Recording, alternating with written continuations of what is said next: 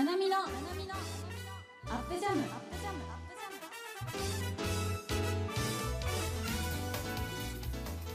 こんにちはななみです。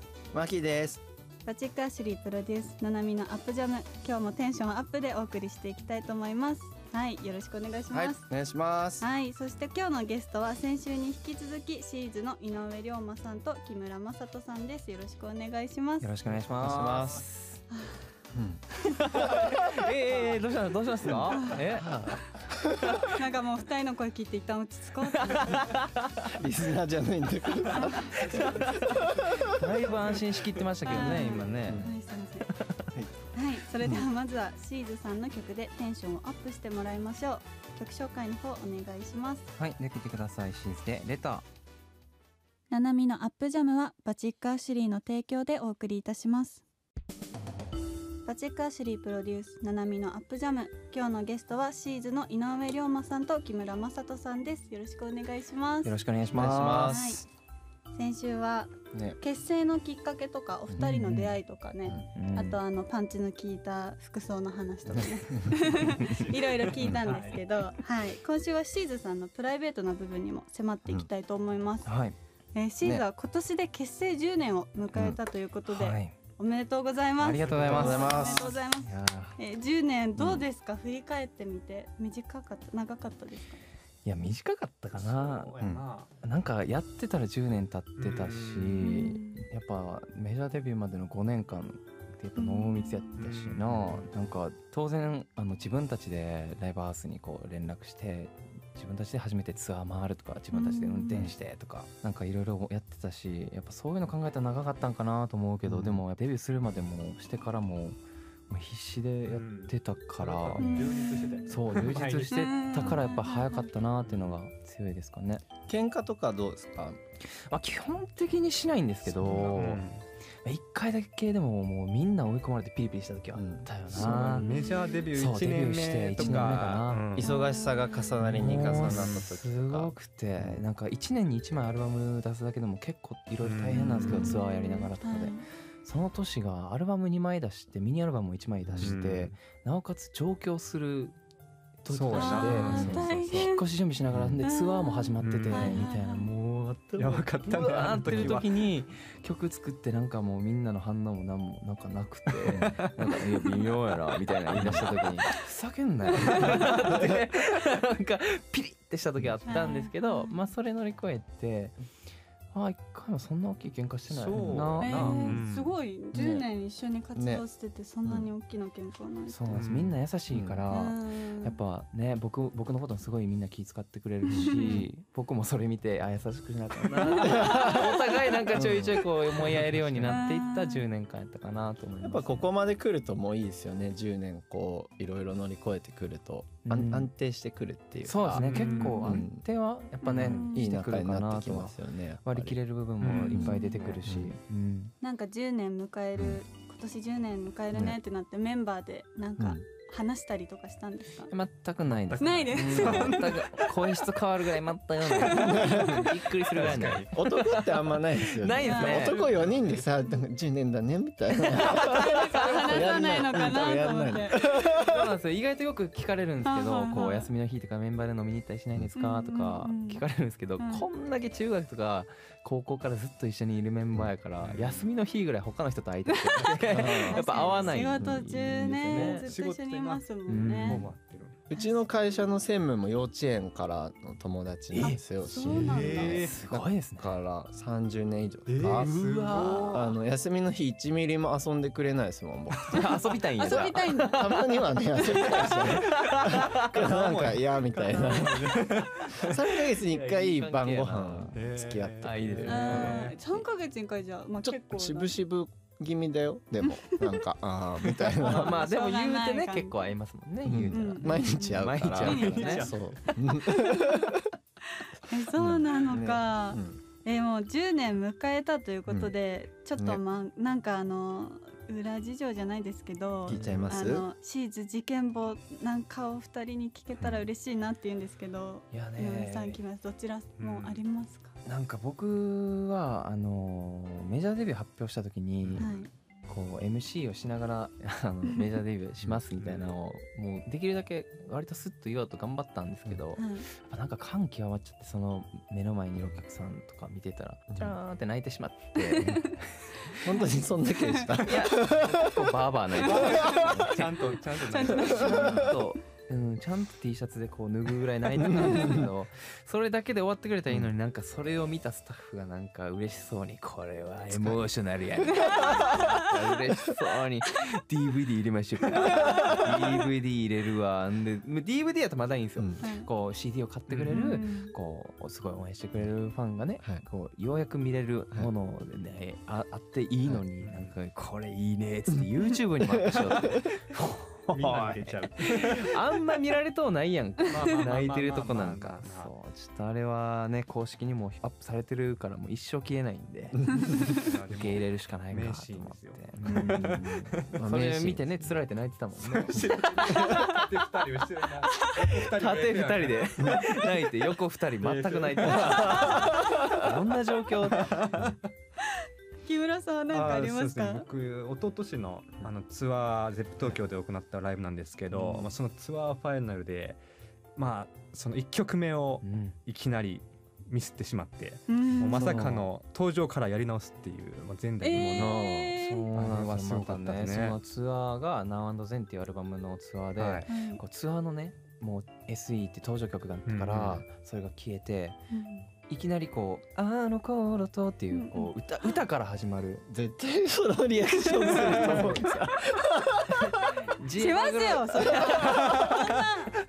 G エバグロって曲がも。う歌から始まる曲、でこうパソコンからこうなんていうんですか？自分たちが演奏してないバイオリンとかの音を流してそれに合わせて僕がこう one two three four 聞いて歌い出すんですけど、たまたまねリハーサル終わってそのなんかスタートするピンの位置が途中からになってててだからピッて押して僕はその音を聞いて歌い出したらもうなんか先にパソコンから音出てて。合わへんで楽器も合わへんで もうぐちゃぐちゃぐちゃってなってこれ俺どうしようかなと思いながらとりあえず歌ってこう歌い終えてイントロに入りますって時に「ちょっと待って!」って言ってやり直そうって。これあかんわ。確かに。ツアーファイナルやで。ゼップ東京やでって。もうちょっと登場からやり直そうかもう何あれは事件やったな。何が起こったかマジで分かんなかったけど、うん。でもやっぱうん。あれをさ目の当たりにしてるお客さんが一番不安やんか。めちゃくちゃずれてるけど大丈夫かなみたいな。でやっぱあれはな登場からやり直していみんな。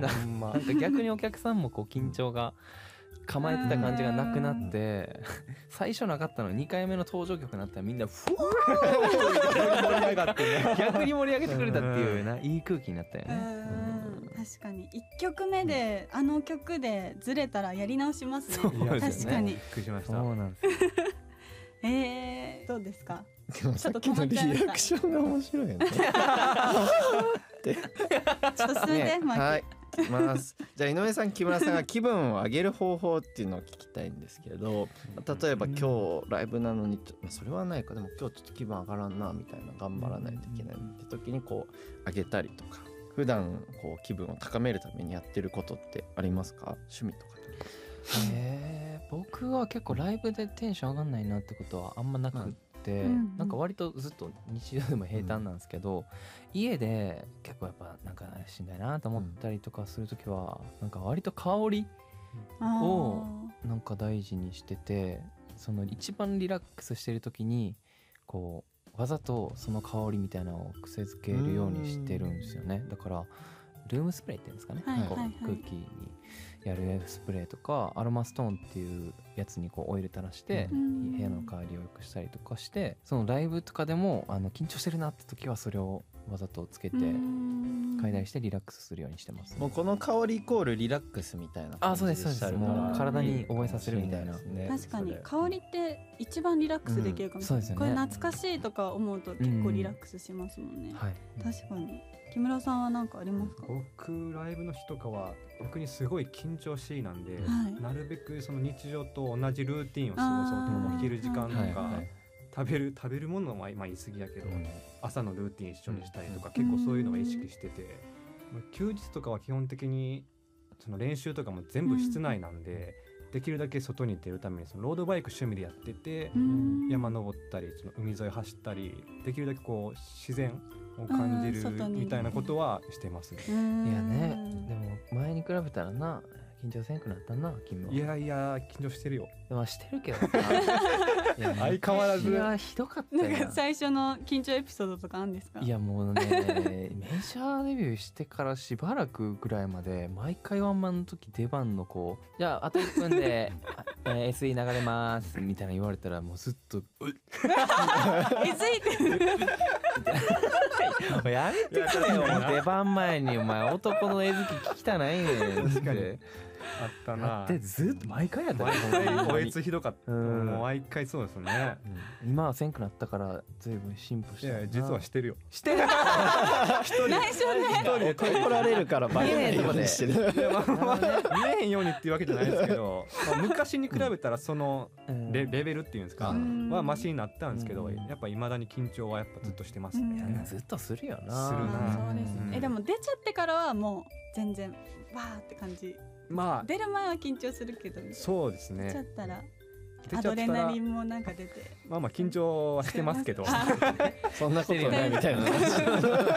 全然してるよな。全然してる、うん。うんリズムに如実に出るもんな。走ったり遅れたりみたいな。いやでも確かに香りとかリフレッシュ外出てするのは結構気分はアップ大事。ねうん。大事ですよね、うん。逆に七海さんなんかあるんですか？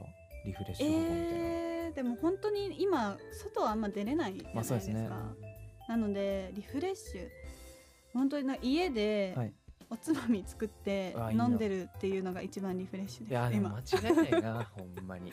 本当に、家で飲むしかできないですもんね。そうなんですよ。なんでなんか謎にこう料理やっぱする機会増えるんで、うん。なんかおつまみのなんかバリエーションにこだわってなんか作ってや。るちょっとアピールしてみました。家庭的や。家庭的。いやでも本当に。本当にでも家で飲むぐらいしかリフレッシュできないので、うんそうですよね。そんな感じでしてますね、うん。うん。ありがとうございます。バチックアシュリー。今後仕事とプライベートそれぞれの目標とかってありますか、目標か。仕事か、まあ、仕事に関しては、はい。もちろんシーズでねどんどんこう認知されるというか、もっと多くの人に広めたいっていうのももちろんありますけど一人のこうシンガーやったりとか、えっとソングライターとしてもこう歌唱依頼やったりとか、うん。えっと作曲依頼とかっていうのでなんか求められるような音楽家になりたいなっていうのはうん。思いますね。うん。プライベートは、そうですね。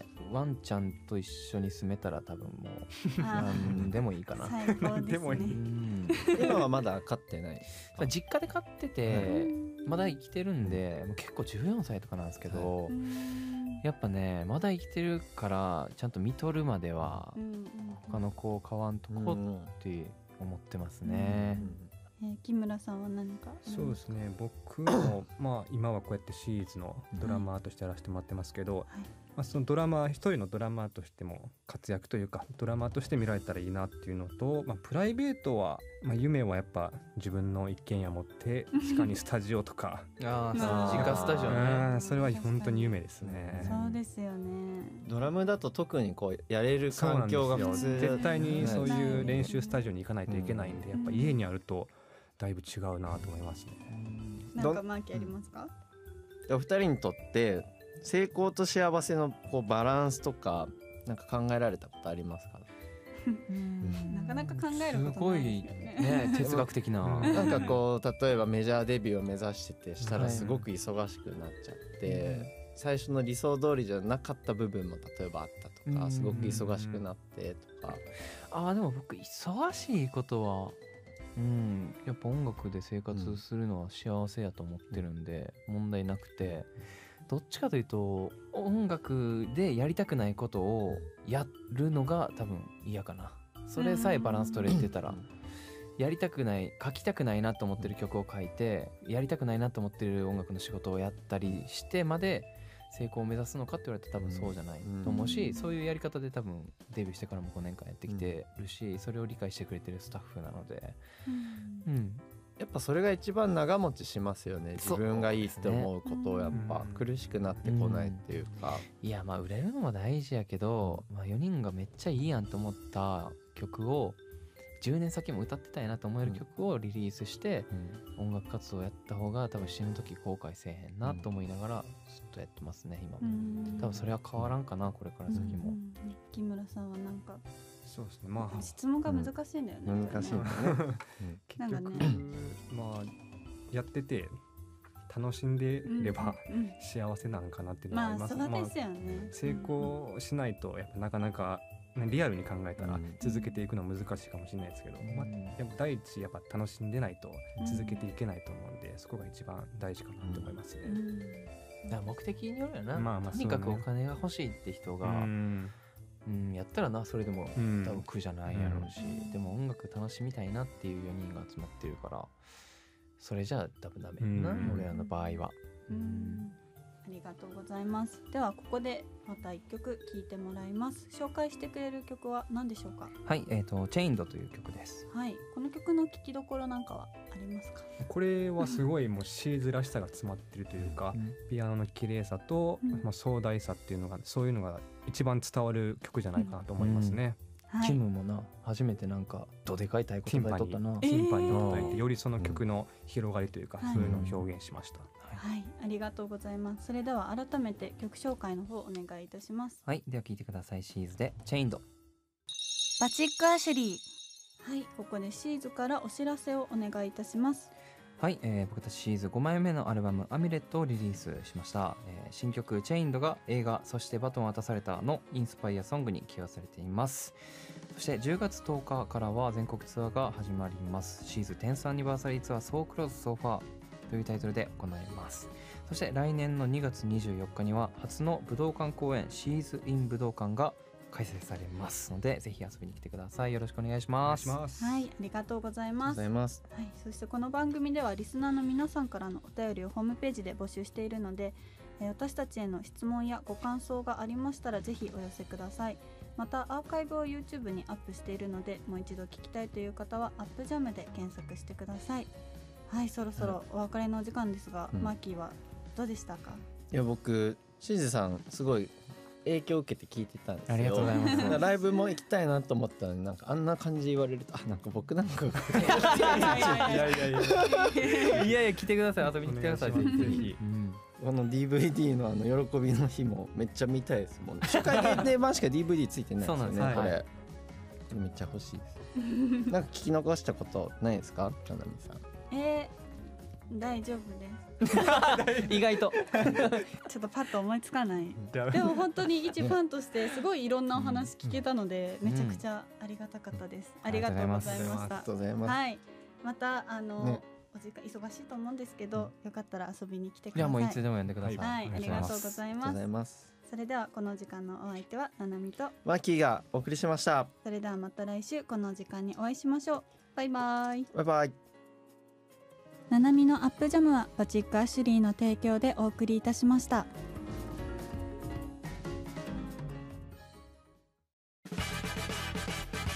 アップライフショッピング。改めましてこんにちはマーキーです。ななみです。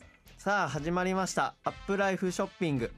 今日も気分も人生もアップしていく商品を紹介していくのでよろしくお願いしますよろしくお願いします。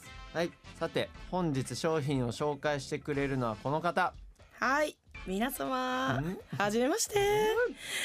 わがまますぎるバディの久保遥です。お願いします。ねありがとうございます。えー、お願いします。え、はるちゃんとマーキーは？はい友、達なんですね友達なんですかね。はいおお、そうなんですね。結構仲良くしてもらっちゃって。だってはい、はいではね、うん。そのそのはるちゃんがね、うん。今日はご紹介していただけるということで、はい、はい、早速商品の紹介をお願いします。はい、今日の商品は女性に大人気。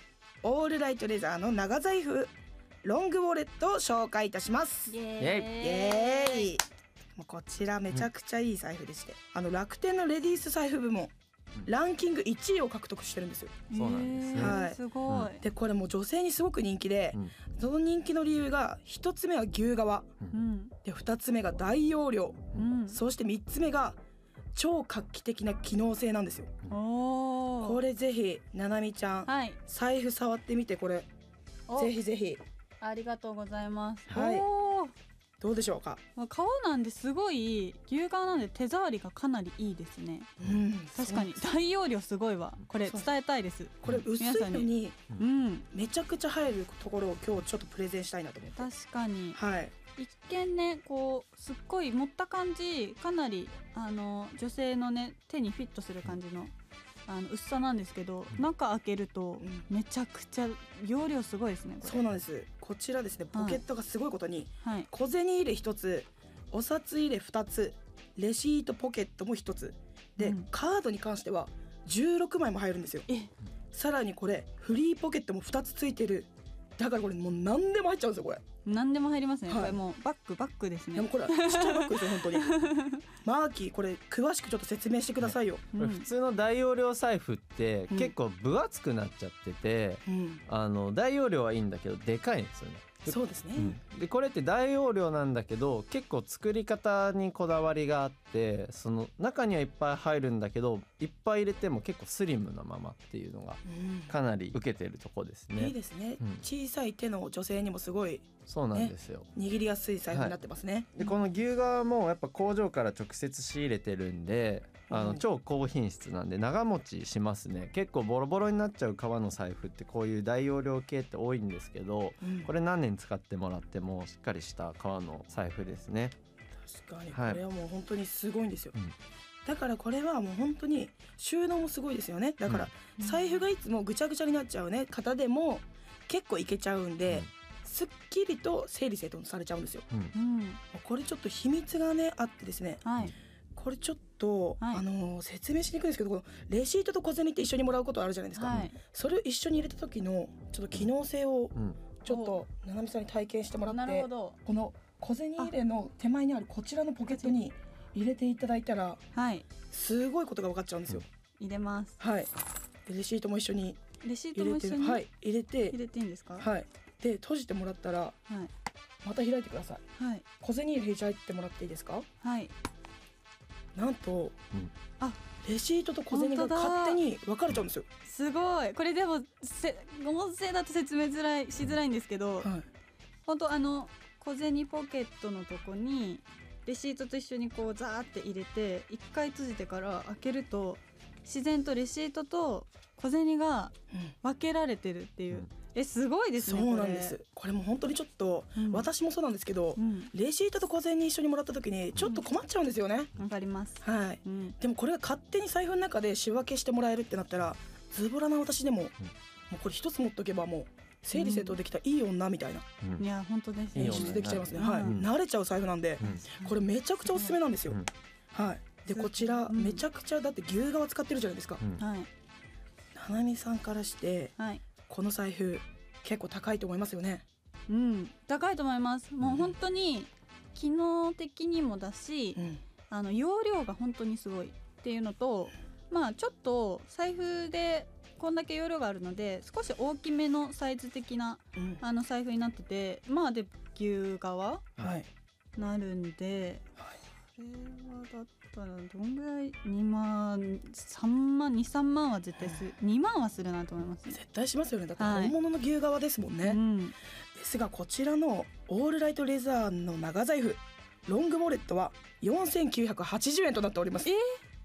めちゃくちゃお買い得です、5000円切りましたね。切っちゃいました。しかも送料無料、送料もまた無料です、すごっ、なんですごいですね。すごいですよね。だって本物の牛革ってここまでできるんだって、そうなんですよ。ううん。んえー、すごい。これ4980円。やばいですよね。これだからもう早く買わないと在庫なくなっちゃいますからね。確かに。だってほら楽天レディース財布部門うん。ランキング1位ですから。うん、もうお求めは早めに。うん、皆さんお願いします、これは全今9色あってオレンジからグリーンからブラックからベージュまで。いろんな確かにレパートリーもめちゃくちゃある。ううん。色のレパートリーかなりありますね。これ本当に累計3万個1日100個普通に売れ続けてる財布ですね。何もしなくても、えーすごい。うん。お店にあるだけで、うん。うん。